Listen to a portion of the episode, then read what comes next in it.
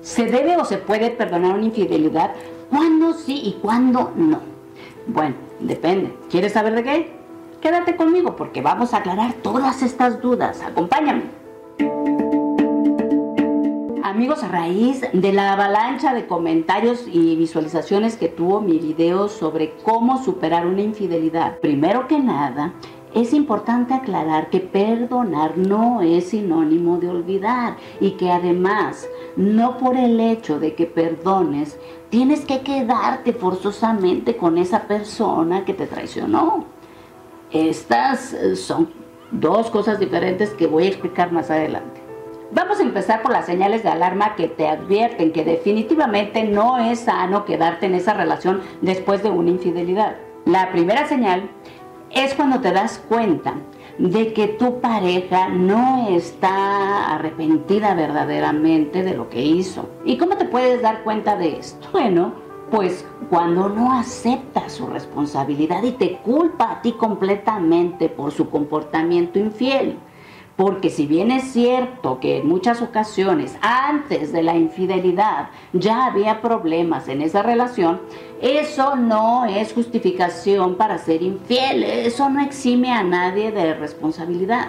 La segunda señal es ver su comportamiento incongruente. Por un lado dice que se arrepiente si es que lo hace y por el otro te das cuenta de que sigue coqueteando con gente de su oficina, de la maestría, del diplomado, que sigue chateando con cierto tipo de amistades, teniendo salidas misteriosas, comportamientos sospechosos, mentiras, en fin, cuando notas que su energía no está al 100% dirigida a salvar su relación contigo. Y esto me lleva a la tercera señal que es cuando te das cuenta de que no está haciendo nada o casi nada para reparar el daño. O sea, no hace cosas concretas como ser más detallista, tener más demostraciones de afecto, de cariño hacia ti.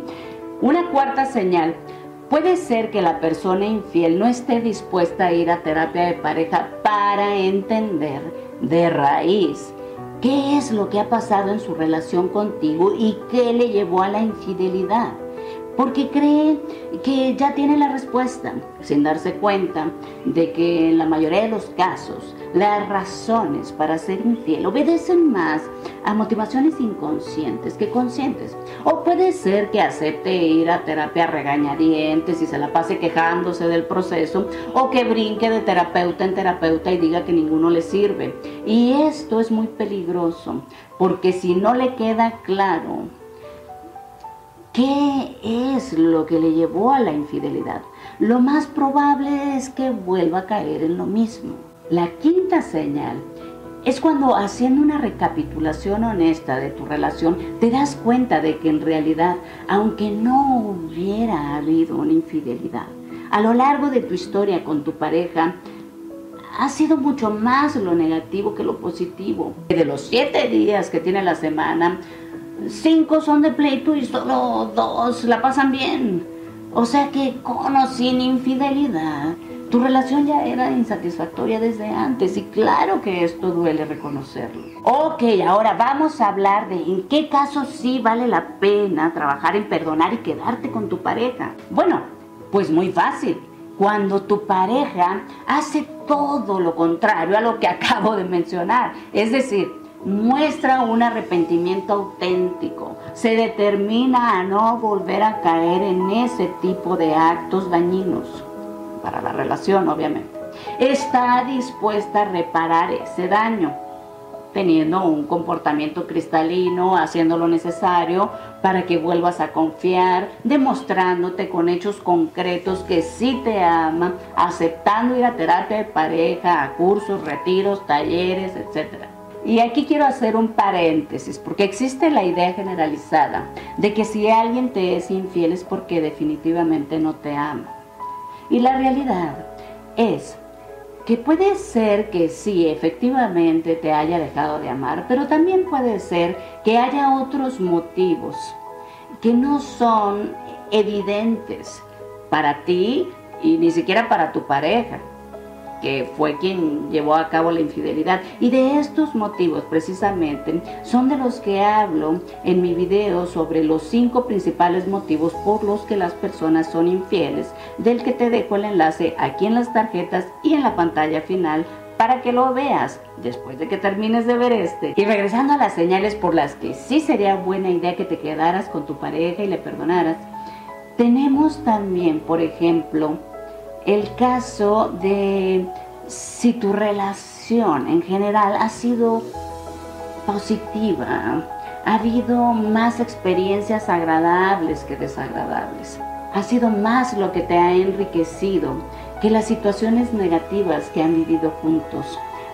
Por ejemplo, cuando todavía hay amor de pareja, hay atracción, hay buena voluntad hacia el otro, cuando la infidelidad se trató más bien de una aventura, pero no se involucraron sentimientos profundos hacia la otra persona, la que jugó el papel de amante.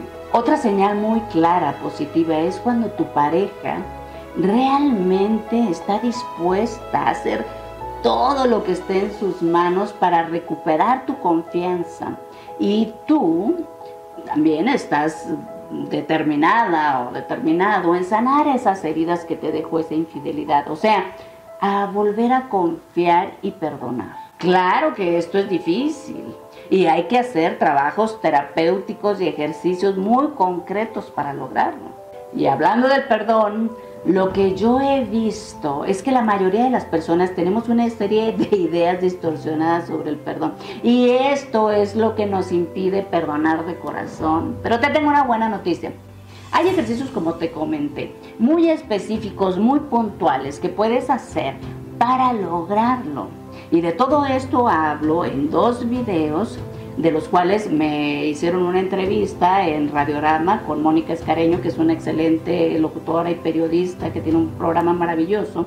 Y ahí hablo sobre estas técnicas y le dediqué todo el tiempo necesario a este tema precisamente para poder lograr el perdón. Te aseguro que después de ver estos dos videos en donde hablo de por qué es tan difícil perdonar y cómo perdonar lo que consideramos imperdonable, te va a hacer muchísimo más sencillo lograr el perdón y recuperar la paz, la serenidad y la alegría en tu vida. Así que mi querida amiga y amigo del desarrollo, si estás en una situación como la que acabo de describir, te invito a que consideres que aunque en este momento el dolor te invade y tal vez te preguntes si algún día vas a poder volver a ser feliz y a confiar, yo te garantizo que sí, te aseguro que si ves este evento no solo como un oscuro pasaje de tu vida, sino como una experiencia que puede ser transformadora, como un parteaguas en tu vida, para despertar, para abrir los ojos, para sanar tus heridas y fortalecerte emocionalmente, te garantizo que llegará el día en que recuerdes ese pasado y regreses sin un solo rasguño y mucho más fuerte que nunca. Hasta pronto.